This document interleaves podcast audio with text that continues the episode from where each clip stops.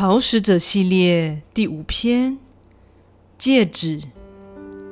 其实还有另外一个发生在学生时代的故事，因为最近又对那个事件多了一些了解，所以整个故事算是完整了。这件事跟古井的事件一样，包含我个人的直接经验。有关 B 学生时代前男友 E 的故事，之前我已经有提过了。因为 E 不是我们同一挂的，所以他跟古井的事情没有关联。我听说他跟 B 在毕业之前，因为有关就业的事情意见不合，所以最后分手了。说不定他直到现在也不知道在 B 体内进出的那个东西的事情吧。学生时代，B 曾经把 E 送给他的戒指。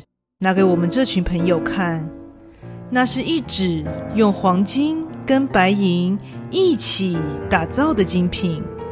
依照我们这一挂女性朋友的说法，那枚戒指算是相当高级的东西。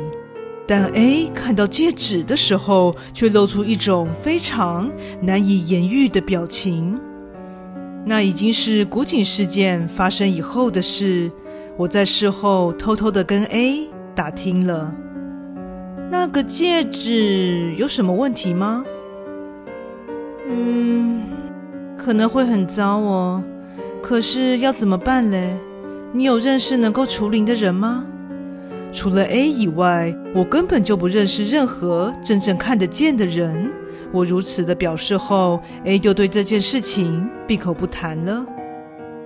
虽然 A 自己是可以看得见。但他都只有使用经验法则，本能般的避开危险的事件。至于类似通灵人的朋友，则是一个也没有。而且 B 应该也不会愿意把那个戒指借给我吧？如果把 B 带去可以除灵的地方，B 体内的那个东西，恐怕就会先引发纠纷了吧？何况如果告诉 B。那个戒指带有灵异方面的危险，依照 B 的个性，他一定觉得超有趣的，反而一定会贴身携带。这连我也能够想象得到。哎呀，反正 B 也有那个东西在，所以应该是没有问题的吧？我对 A 这么说，但 A 却露出一脸复杂的表情。嗯，说是这么说啦。但还是有一点，当时对话就如此的结束了。第二天，A 在大学的校园里因为意外事故而受了伤，因为被废弃的玻璃切了一道锐利的伤口，所以被送到了大学的保健中心。那时候，A 交代跟他在一起的同学。帮他把包包放在距离最近的教室里面，他之后会再去拿。结果我在意外发生之后碰上了那个同学，谈到了这件事情。最后的结论是，就这样把钱包或贵重物品随便放着，是不是会出问题呀？所以就决定由我去帮他把东西先收起来了。到了那间教室以后，里面空无一人，A 的包包就这样放在椅子上。虽然我对他包包的外形有印象，但如果拿错别人的东西就不太好了，所以我就只好冒犯地打开包包确认。结果放在钱包里的那个内袋里，我看到了一个用塑胶袋装起的戒指，跟钱包放在一起。跟 B 前几天到处炫耀给别人看的那只一模一样。咦，这到底是为什么呢？这是 B 的戒指吗？为什么会在 A 这里呢？虽然我也有这么想，但说不定也只是 A 买了一个一模一样的东西罢了。啊，也说不定就是 A 下定决心跟 B 不告而取，然后拿去除灵。总之，我确认了钱包里面的证件资料以后，拿着包包想要走出教室。这时候就听到后面喵的一声，回头一看，窗台上有一只灰扑扑的猫，它用喵的叫了一声，然后就咻的一下从窗户跳到外面去。之后过了一会儿，我才突然发现，刚才这里根本就没有那只猫吧？而且这里可是四楼耶，窗户外面有树枝之类的东西吗？我慌慌张张的放下包包，跑到窗边，但窗外什么也没有，没有向外伸展的树枝，而且也完全看不到那只猫的踪迹。从四楼的高度摔下去，还可以顺利生还吗？我一面这样想，一面拿起 A 的包包，然后大吃了一惊。包包上有一条非常明显的伤痕，刚才绝对是没有这一道伤痕的。而且这时候脚边又传出一声“喵”的叫声。仿佛就是要帮我做最后的确认一样。这时候，我终于可以确定，A 之前非常在意的那枚戒指，现在就在我手上的这个包包里面。就在我感到背脊发毛的时候，又是“喵”的一声，紧接着就是“咔哩”的一声。我往下一看，鞋带上打结的地方有好几道的裂痕。当然，我脚边并没有猫的存在。接着，连续的猫叫声从距离我相当近的地方传来。不知道为什么，我觉得它越来越令人讨厌。我开始冒起了冷汗，在我四周徘徊的叫声之中，隐隐约约地隐藏一阵阴沉的人声。这种人还是死了吧，死了不就好了吗？那是一种好像加了回声效果的声音，全身僵硬的我急忙拿出手机，立刻拨了一个电话。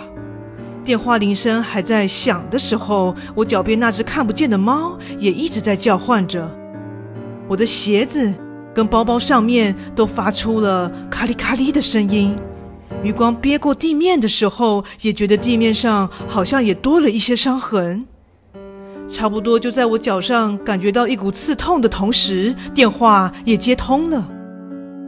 喂，你哪位啊？是是 B 吗？那个是我啦。那个你有听说 A 的事情吗？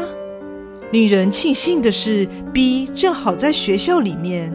我急忙对他说明 A 受伤的事情，请他帮忙保管一下 A 的东西。B 爽快地答应了。挂上电话之后，我十万火急地抱着 A 的包包，凑到跟 B 约定见面的地方。脚边不但传来猫的叫声，还混杂着稀稀疏疏的一阵阵“去死吧”或者是“死了就好了”的女性的呢喃声。就在我冲出大楼的那一瞬间，感觉两脚中间有东西咻的一声穿了过去，我的脚被它绊住，一整个摔倒了。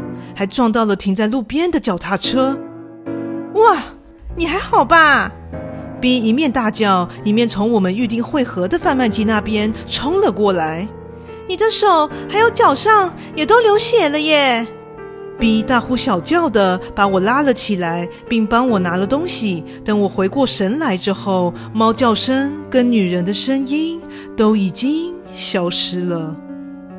不过，我后来确认了一下，果然我脚上的伤不是被脚踏车的金属零件刮伤的，那是被爪子抓伤的伤痕。A 的伤其实没有那么重，而 A 包包里的戒指则是 A 跟 B 借来的。据说 A。是对 B 表示，他实在是很想要一个一模一样的戒指，所以想拿去给店家当做样本，告诉店家说他想买这样的款式，就这样跟 B 借来了。只是当我对 A 说我把包包交给 B 保管之后，A 却只说了一句：“啊，这样哦。”这样的话。之后，就连猫叫声跟女人的声音也没有对我说明了。我之所以现在又想起这件事，也是因为最近 A 去了 B 的家的关系。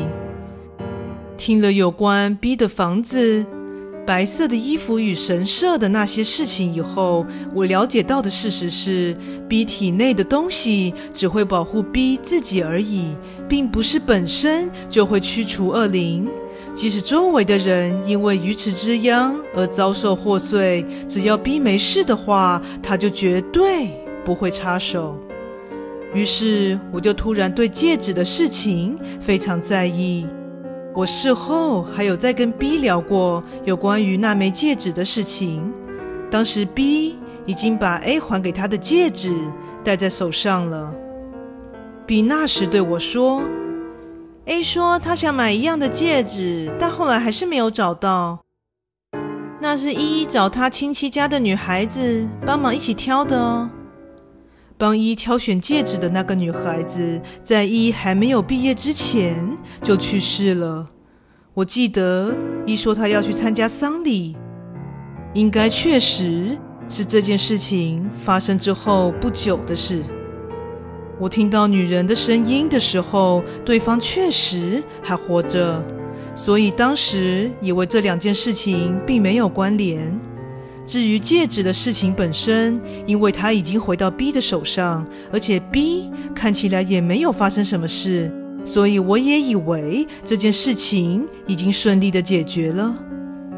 但是现在想想，无论如何都感到相当的在意，所以前几天又跟 A 问了一次。虽然 A 感到十分的困扰，但大概还是没有办法憋在心里不说。所以，在我屡次的逼问之下，他还是告诉我了。我想，依依亲戚家的那个女孩子应该是喜欢着依吧。我不知道她是去哪里查到诅咒的方法，但那确实是正式的诅咒方式哦，正式到要真的杀死一只猫的程度。所以，她应该是真的很怨恨逼吧。我所听到的声音，果然应该就是那个女孩子的声音吧？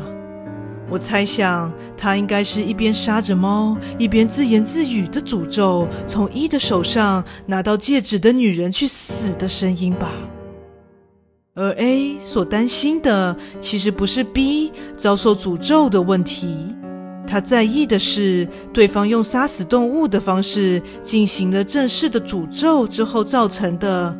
反咒。当时我们两个的伤都不太严重，对吧？我想那个诅咒本身应该是没有可以杀人的力量，但症结点是 B 体内还有那个东西的存在。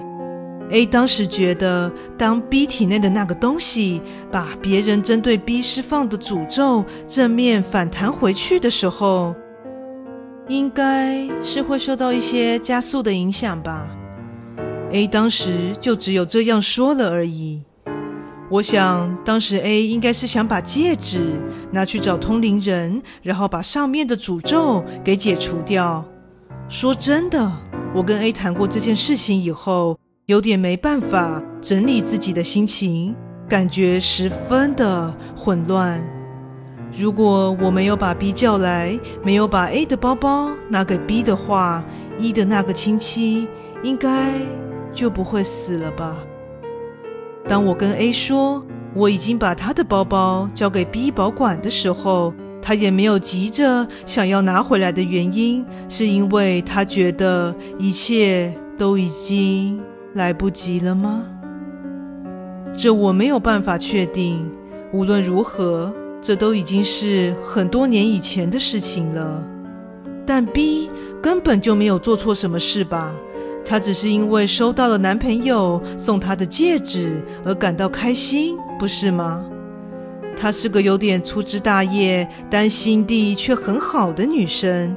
A 说想要找一样的戒指，她就爽快地把戒指借给了 A。但我不能接受的是，我似乎做错了什么。同时，虽然会亲手杀死猫。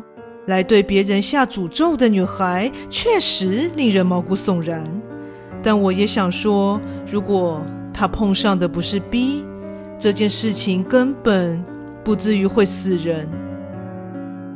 A 之所以会一脸复杂的神情，一再重复的说着“这也是没有办法的事情啊”的那种心情，我这次终于可以切身的体会到了。